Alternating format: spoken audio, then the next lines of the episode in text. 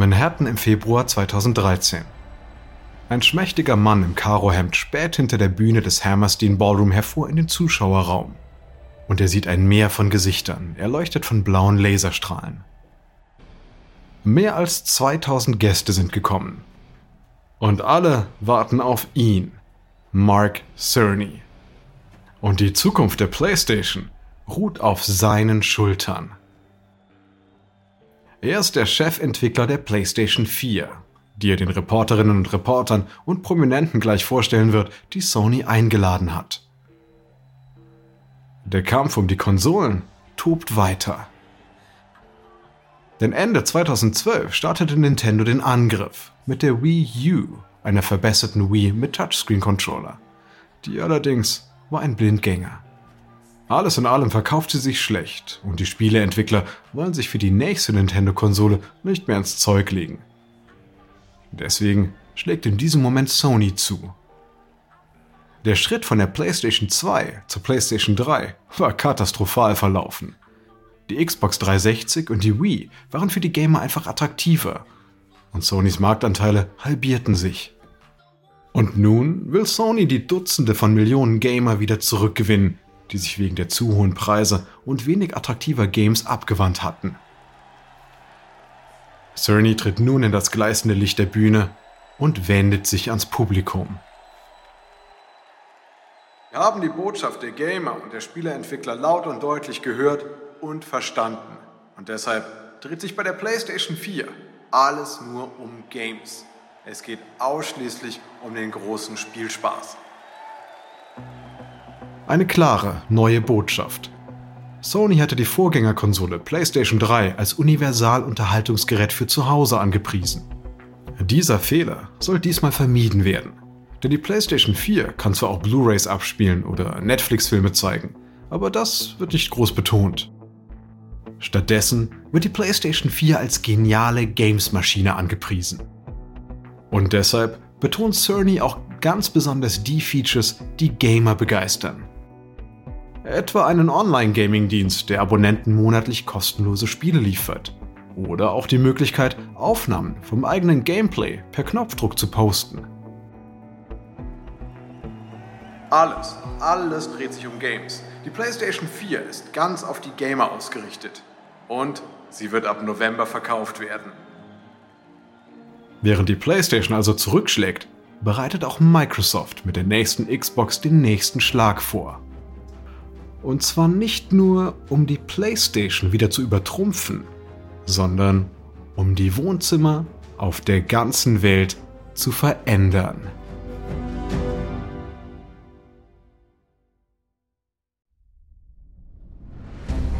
Ich bin Alexander Langer für Wandery und das ist Kampf der Unternehmen.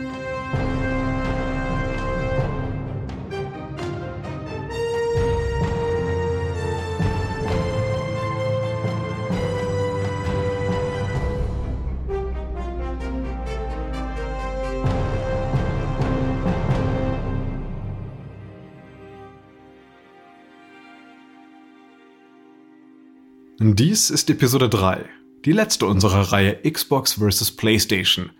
Reißt diese Mauer ein.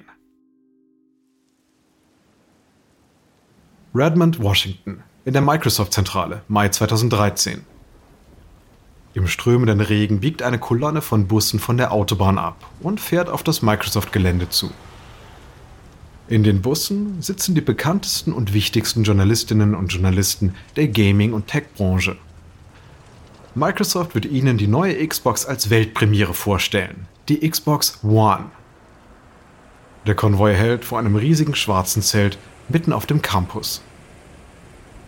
Die Türen öffnen sich und die Medienvertreter strömen heraus. Sie eilen durch den Regen auf das Zelt zu. Darin sind viele Stuhlreihen aufgestellt.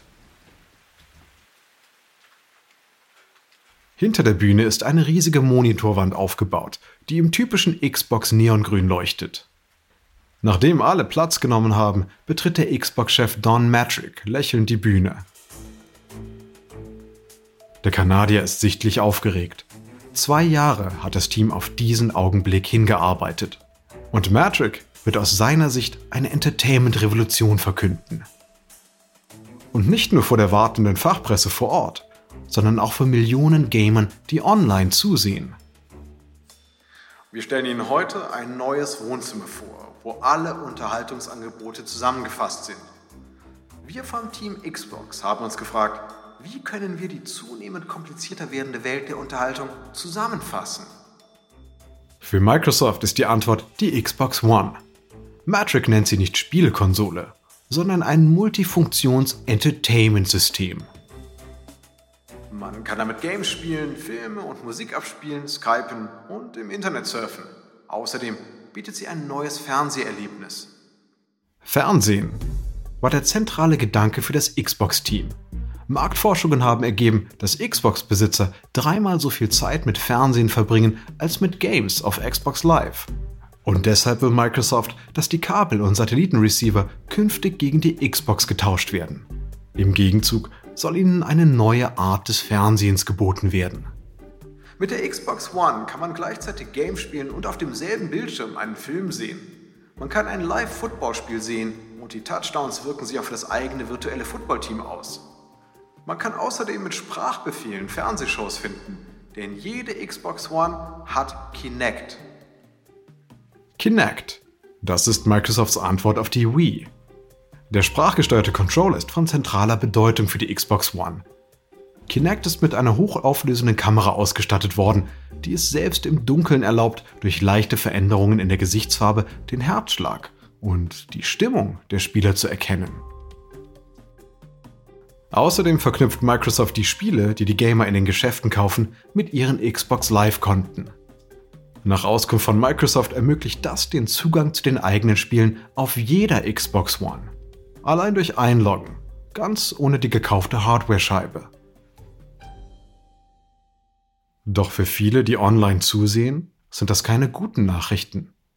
Denn Millionen von Gamern verkaufen immer wieder ihre alten Spieledisks, um sich neue Games leisten zu können.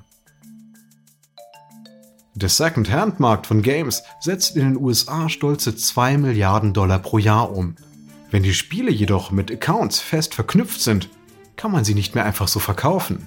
Diese neue Microsoft-Idee droht den Second-Hand-Handel zu unterbinden. Und das ist nicht das Einzige, was den Gamern missfällt. Denn die Ausrichtung auf Fernsehen statt auf Games beeindruckt sie nicht. Zudem wollen sie durch die Xbox One nicht zwangsweise mit Kinect verbunden sein.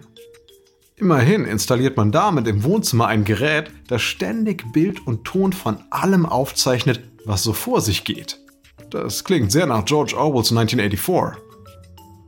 Ein paar Stunden nach Matrix Auftritt in Redmond wird klar, dass die aufwendige Enthüllung der Xbox One gründlich schiefgelaufen ist. Die Online-Gaming-Foren quellen von Kommentaren über nun zur PlayStation wechseln zu wollen.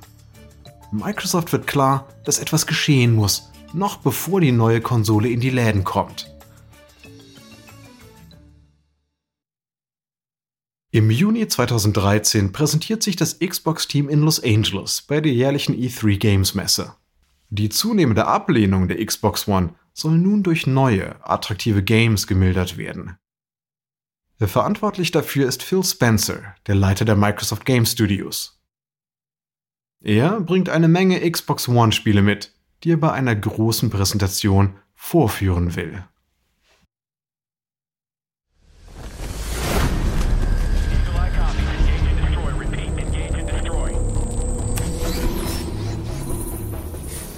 Unter anderem das neue Halo und auch Titanfall, in dem gigantische Roboter in futuristischen Weltraumkolonien aufeinander losgehen.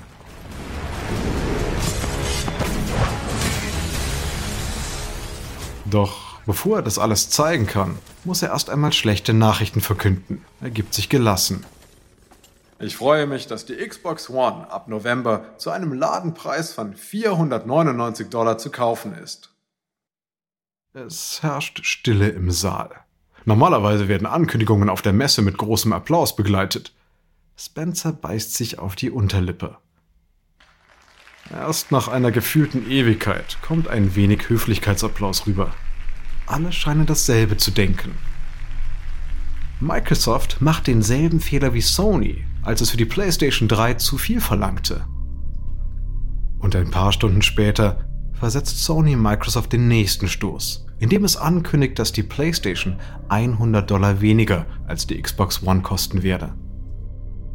Und dass die gebrauchten PlayStation-Spiele weiterverkauft werden könnten. Das Microsoft-Team verlässt die Messe mit der bösen Vorahnung, dass es mit der Xbox One Probleme geben wird. Nach der Rückkehr in die Firmenzentrale wird der Plan beerdigt, den Handel mit Second-Hand-Spielen zu unterbinden. Außerdem wird die Xbox One so umgebaut, dass sie auch ohne Kinect funktioniert. Aber das reicht nicht und es kommt auch zu spät. Beim Verkaufsstart der neuen Konsolen im November 2013 verkauft Sony von der PlayStation 4 doppelt so viele wie Microsoft von der Xbox One. Die geplante Revolution des Home Entertainment erwischt einen schlechten Start und kommt zur Unzeit. Microsoft-Aktionäre klagen bereits über schlechte Verkaufszahlen von Surface Tablets und von Windows-Handys. Und nun schwächelt auch noch das einzige erfolgreiche Produkt im Bereich Consumer Electronics. Redmond, Washington, März 2014. Die Aufzugtüren öffnen sich und der Leiter des Xbox Game Studios Phil Spencer tritt im fünften Stockwerk des Microsoft-Gebäudes Nummer 34 heraus. Er steuert auf eine Bürotür zu. Es ist das Büro von Satya Nadella, dem CEO von Microsoft. Er ist nun der neue Chef. Hager, mit kahlrasiertem Kopf und einer Vorliebe für Cricket, die er als Kind in Indien entwickelt hat. Spencer klopft an die Tür. Herein! Spencer tritt ein. Nadella sitzt in einem türkisfarbigen Sessel. Hinter ihm, an der Wand, hängt ein riesiger Microsoft Surface Touchscreen, der ein Bild einer verschneiten Gebirgskette zeigt. Phil, freut mich. Setz dich doch bitte. Dann aber kommt Nadella gleich zum Punkt. Phil, ich brauche hier deinen Rat. Wie bekommen wir die Xbox One endlich wieder auf die Schiene? Hm, naja, also es geht um die Gamer. Ehrlich gesagt glaube ich, dass die Xbox One zu ehrgeizig war.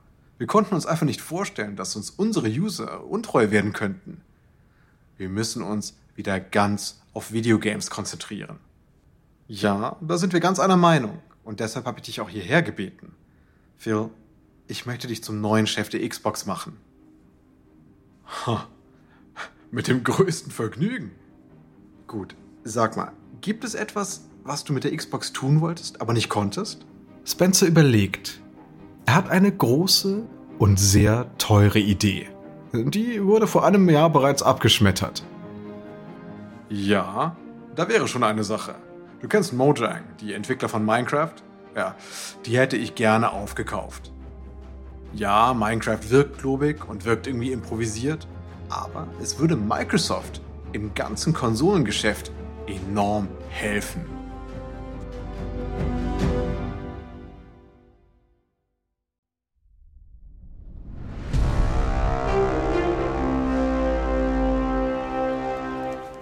Im April 2014 kann der neue Xbox-Chef Phil Spencer seine erste große Entscheidung treffen. Er trommelt dazu sein Führungsteam in dem zweistöckigen Glasgebäude zusammen, in dem die Xbox bei Microsoft ihr Zuhause hat. Als alle sitzen und ihre Surface Tablets vor sich aufgebaut haben, legt Phil Spencer los. Er sagt, So, wir müssen über Kinect sprechen. Das Team ist alles andere als überrascht. Die Zukunft dieses Systems hängt bei Xbox seit Monaten in der Luft. Und die Meinungen dazu gehen weit auseinander. Die einen sehen Kinect als unabdingbar für die Xbox One an, die anderen hingegen als eher sehr große Belastung. Spencer sagt, wir sollten die Xbox One ohne Kinect verkaufen. Sonst haben wir einfach keine Chance, so günstig anzubieten, wie Sony die PlayStation 4 anbietet. Ja, und damit werden die für immer einen Preisvorteil haben. Yusuf Mehdi ist bei der Xbox der Leiter der Abteilung Kinect. Er weiß, dass Spencers Vorschlag eigentlich richtig ist, fühlt sich aber trotzdem dazu verpflichtet, das Gerät zu verteidigen. Aber Moment, Moment. Kinect ist zentraler Bestandteil des Xbox One-Erlebnisses. Die ganze Konsole basiert darauf. Wenn wir sie ohne Kinect verkaufen, werden die Entwickler Kinect nicht mehr unterstützen. Ja? Wir graben selber Kinect das Grab. Schon klar, völlig klar, klar. Aber viele Gamer wollen Kinect einfach nicht. Also warum die zwingen es zu kaufen? Schweigen im Raum. Alle wissen, dass die Entscheidung richtig ist, aber es bedeutet auch das Ende der ursprünglichen Vision für die Xbox One. Das alles bedeutet, der Traum von der Revolution im Wohnzimmer ist ausgeträumt. Zwei Monate später kommt die Xbox One dann auch ohne Kinect in die Läden. Und zwar zu einem Preis von 399 Dollar. Also genauso viel wie die PlayStation 4 kostet. Die Gamer reagieren sofort und die Verkäufe der Xbox One verdoppeln sich. Das reicht zwar nicht, um Sony das Wasser abzugraben, aber das Vertrauen in Team und Marke ist wieder da. Und der Rückzug bei Kinect ist nur der erste von mehreren radikalen Schritten durch Spencer. Der nächste ist für viele unerwartet.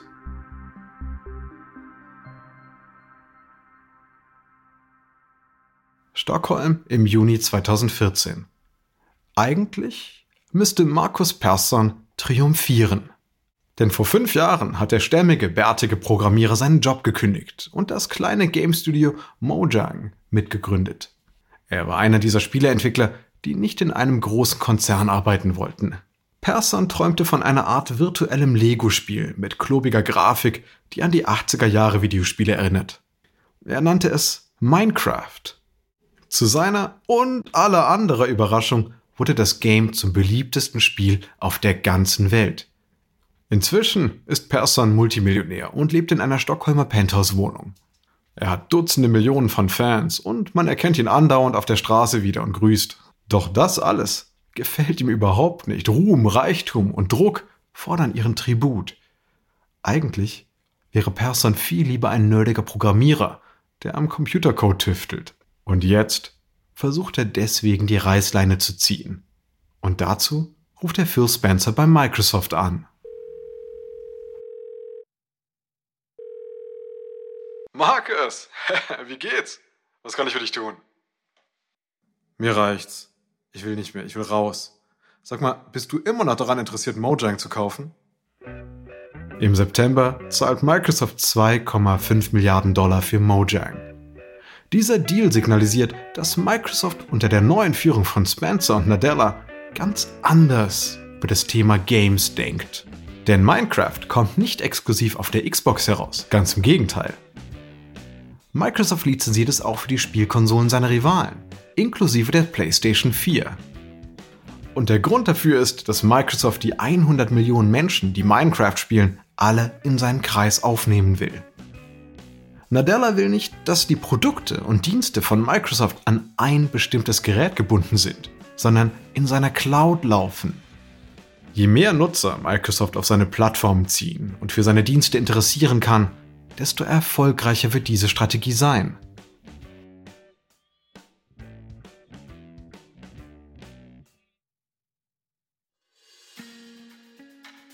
Ende der 10er Jahre verfährt das Xbox-Team immer weiter so, um die Gamer an sich zu binden.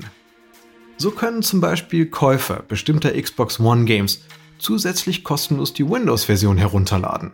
Zudem lässt Microsoft hunderte von Xbox 360-Spielen auf die Xbox One anpassen.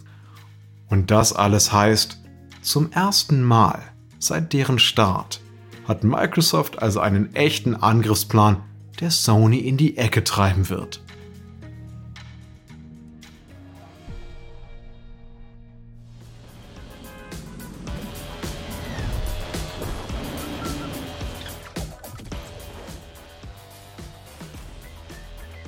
Im Juni 2018 fährt die ganze Spielewelt auf Fortnite ab. Entwickelt hat dieses Spiel ein Studio aus North Carolina namens Epic Games. Mit mehr als 120 Millionen Spielern weltweit wird es zur absoluten Popkultursensation. In der cartoonhaften Fortnite-Welt kämpfen 100 Spieler gegeneinander, bis nur noch eine Person übrig bleibt. Und zwar auf Smartphones, PCs, Tablets und Spielekonsolen.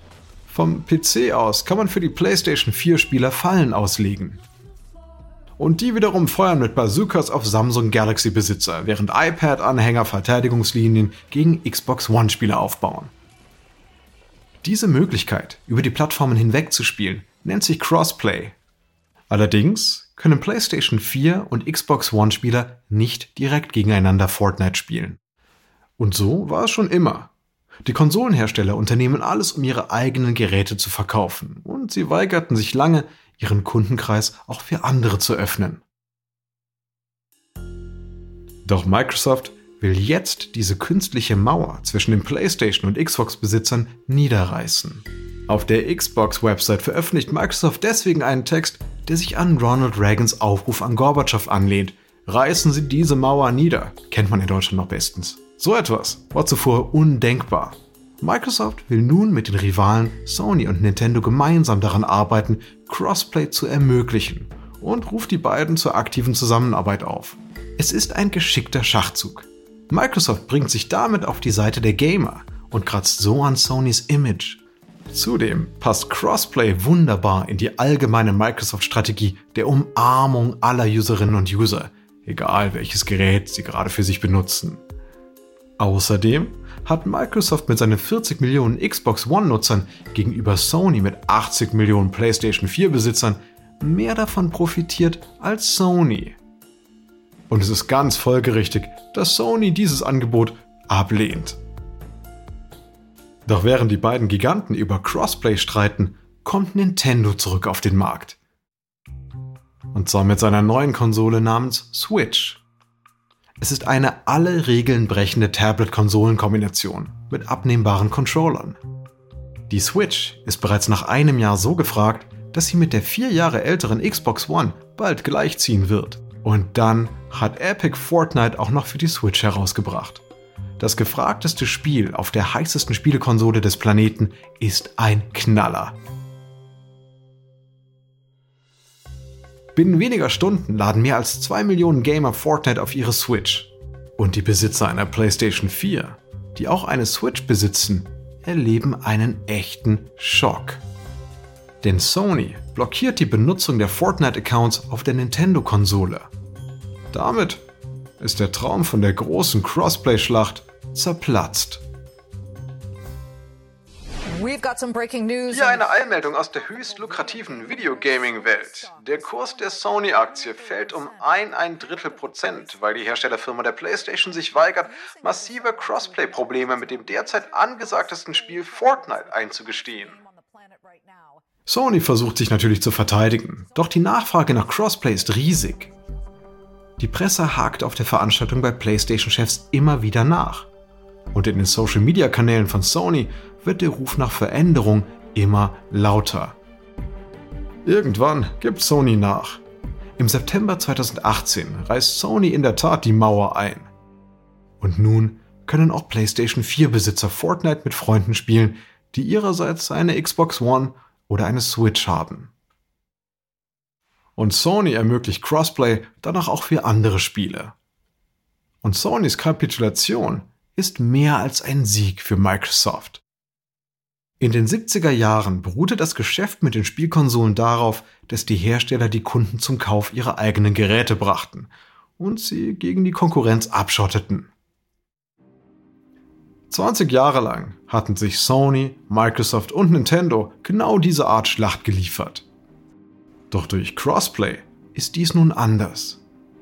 Die Mauern zwischen den verschiedenen Systemen und Geräten fallen und das etablierte Konsolengeschäft kommt ins Wanken. Denn schon bereiten Sony und Microsoft die nächste Generation von Konsolen vor.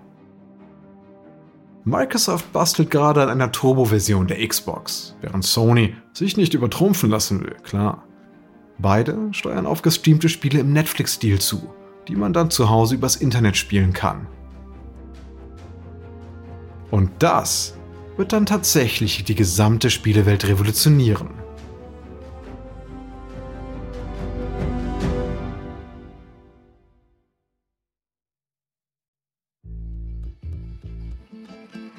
Dies ist Episode 3 von Xbox vs. PlayStation aus Kampf der Unternehmen von Wandery. Wir hoffen, dass Ihnen die Sendung gefallen hat. Ein kurzer Hinweis zu den Dialogen, die Sie soeben gehört haben. Wir wissen natürlich nicht genau, was gesprochen wurde. Doch die Dialoge basieren nach bestem Wissen auf unseren Recherchen. Ich bin Ihr Sprecher, Alexander Langer. Tristan Donovan hat diese Geschichte geschrieben. Karen Lowe ist unsere leitende Produzentin und Redakteurin. Herausgegeben und produziert von Emily Frost. Produzentin war Jenny Laura Backman. Sounddesign von Kylie Randall für Bay Area Sound. Unser ausführender Produzent war Marshall Louis.